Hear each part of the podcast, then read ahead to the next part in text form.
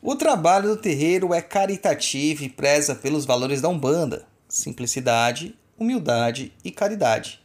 Justamente por isso esperamos que os médiums sejam orientados por esses mesmos princípios. Contudo, isso nem sempre ocorre. Por quê? Ué, simples. Os médiums são os maiores doentes dentro desse pronto-socorro chamado Umbanda. Você está ouvindo. Pense, se macumba. macumba.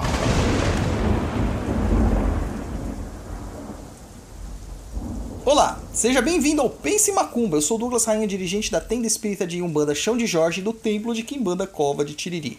Este programa foi pensado no meio de uma estrada, Campos de Ogum, enquanto eu estava dirigindo, percebendo que hoje quase ninguém tem tempo de ler textos. Então decidi trazer alguns assuntos já tratados por escrito em nosso blog, perdido.co para o formato áudio. E se você quiser conhecer mais do nosso trabalho, nos siga em www.perdido.co ou no instagram.com/douglasrainho7. Além disso, temos o TikTok Instagram do Papo da Encruza, o melhor e maior podcast de macumbaria do mundo e do plano espiritual também. E neste programa vamos falar sobre o Medium Showman. Vamos lá?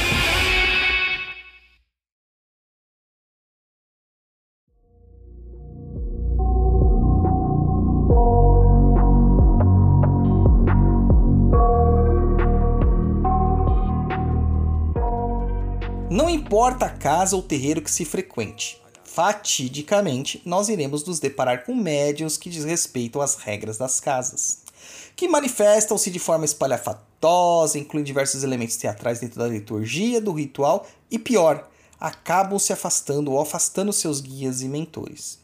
Esse médium geralmente começa a se sentir melhor que os demais e acaba criando uma ruptura energética na corrente colocando todos em perigo, sujeitos a obsessões complexas e ataques negativos dos adversários e da corrente negativa que quer ver todos os trabalhos de Umbanda e religiões que prezam pela melhora do ser humano sendo exterminados. Parece um tanto quanto dramático. Na verdade, em forma de discurso pode até parecer, mas isso não tira a veracidade destas minhas palavras. Chamo muito esse tipo de médium de showman, pois ele não está se preocupando com seus consulentes. Pior, está preocupado apenas em aparecer e demonstrar sua grande capacidade mediúnica e o poder de suas entidades. Esse tipo de médium geralmente possui mesmo mediunidade ostensiva e tem entidades até que trabalham bem, pelo menos no começo. Porém, devido aos resultados de suas entidades, acabam por se envaidecer e passam à frente das entidades das consultas. O que no começo pode não parecer grave, passa a ser, quando as consultas não acontecem mais com o guia espiritual, mas com o médium se passando, consciente ou inconscientemente, pelo guia. A isso damos o nome de mistificação mediúnica. Podemos notar que esse médium começa a perder o respeito pela hierarquia da casa, chegando incorporando em momentos não oportunos e deixando-se levar, sendo o último a desincorporar. Faz isso por quê? Para que haja uma plateia maior vendo suas peripécias incorporado. O que antes podia passar despercebido, pois as demais entidades e médios estavam trabalhando e os filhos estavam envolvidos em suas próprias consultas e dores, se torna diferente, passando todos a prestar atenção a uma única entidade ainda incorporada. Pela hierarquia de uma casa de umbanda, o primeiro a incorporar deve ser sempre o dirigente espiritual, sendo que este também é o último a desincorporar. Só há exceção a essa regra quando se tratam de pais e mães pequenos com a permissão dos dirigentes ou por meio de pontos de chamada das entidades dos pais e mães pequenos executados pelos dirigentes. Os médios que ainda não ocupam postos na hierarquia, independente do seu tempo de casa, devem respeitar as regras e a própria hierarquia.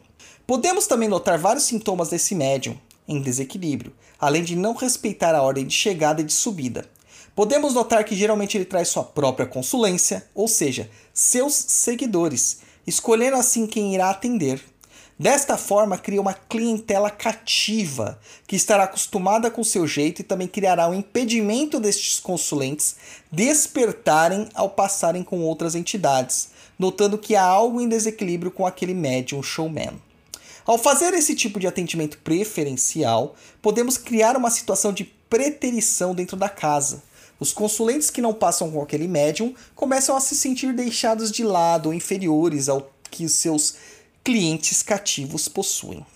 Além disto, podem ocorrer na cabeça do leigo ou iniciante que se as pessoas que sempre voltam para passar com o mesmo médium entidade, que ela seja extremamente eficiente nos seus trabalhos e por isso começam a almejar passar com ele também. Percebam que é uma autoalimentação de vaidades partindo do médium e atingindo o consulente e voltando a nutrir o médium. Essa atitude é tão nociva que pode gerar uma perda de credibilidade para os demais médiums e entidades. Pois com o tempo, mesmo que um consulente passe com uma entidade regular, logo será tentada a ir passar com a entidade do showman. O problema é quando a consulta é feita de forma aleatória, mediante senhas. Então o consulente passa em uma consulta com uma entidade que não queria e depois espera a oportunidade para passar com outra entidade, do showman. Compreende como isso enfraquece a corrente e gera perda de confiança dos demais? Suponhamos que o médium corretamente incorporado indica uma determinada mironga ou dá determinado conselho de forma assertiva para o consulente X, e esse mesmo não quer ouvir a verdade e passa com o médium showman, que lhe irá dizer tudo ao inverso. Qual conselho você acha que a pessoa vai seguir? Ademais, esses médios showman começam a criar artifícios para se destacarem aos demais, aumentando o número de paramentos usados, itens, além de exagerarem nos trejeitos, nas danças, nos gritos, nos gestuais e etc. Começam a se julgar melhores, chegam atrasados nas giras, não vão em giras de desenvolvimento, pois não acreditam que precisam aprimorar sua mediunidade, faltam nas giras de estudo, pois já sabem de tudo e só aparecem nas giras onde tem plateia. O que de fato incomoda a todos é que esse médium sempre tem incorporações chamativas. Ele gira, ele pula, ele dança, ele canta, ele xinga, ele anda por todo o congá. Ele começa a fazer gracejos com os demais. Fora quando dá para fazer consulta, descarrego, transporte, mironga e ainda incorporar outras 10 entidades na mesma consulta. Claro, ele não precisa de mais ninguém. Esse médium é tão poderoso que é autossuficiente. Logo, isso gera aquela consternação em quem compreende o que ocorre por detrás da cortina do Congá, de que há muito exagero em suas atitudes. Incorporar um obsessor no descarrego, depois ficar 10, 15, 20 minutos largados no chão, sem respiração, sem conseguir falar, arfando, rosnando, sem conseguir se levantar, etc. Será que fica mesmo? Não seria isso apenas uma simulação para mostrarem como ela trabalhou muito? Esses médiums sempre sofrem ao desincorporar. Nunca retornam completamente íntegros. Pior, ainda se dizem inconscientes. Claro, claro. Vamos jogar a culpa na mediunidade. Além dos sintomas claros de desequilíbrio ditos acima, podem também avaliar em condutas por meio da fala da entidade. Sempre consultas rasas, contrárias aos preceitos de Umbanda, com pagas de retorno e vingança, esquecendo-se do caráter da consulta do terreiro. Podemos perceber também uma forma personificada, onde o médium, traído pelo seu inconsciente, acaba misturando o eu do guia com o eu da pessoa. Quando se refere ao fato do cavalo, mas diz eu quando incorporado no guia. Horas, mas é a entidade ou o guia que está ali? Horas, parte 2. Não era essa pessoa inconsciente? Logo não incorreria nesse equívoco. Então, um conselho a todos que procuram as casas de Umbanda para conforto religioso: evitem os médios que gostam de aparecer. O preto velho que fica quietinho tem muito mais mironga do que aquele que sai pulando pelos cantos do terreiro. Só um alerta para que depois vocês não reclamem que a gente não avisou. Gostou do conteúdo? Comenta lá no post do episódio no instagram.com.br douglas7. Não se esqueça de nos seguir no Spotify, clica lá para seguir, receber as notificações, avalie a gente com 5 estrelinhas e tudo mais. Aproveita e confere também os nossos cursos em www.perdidoead.com. Saravá e Mukuyu no Zambi!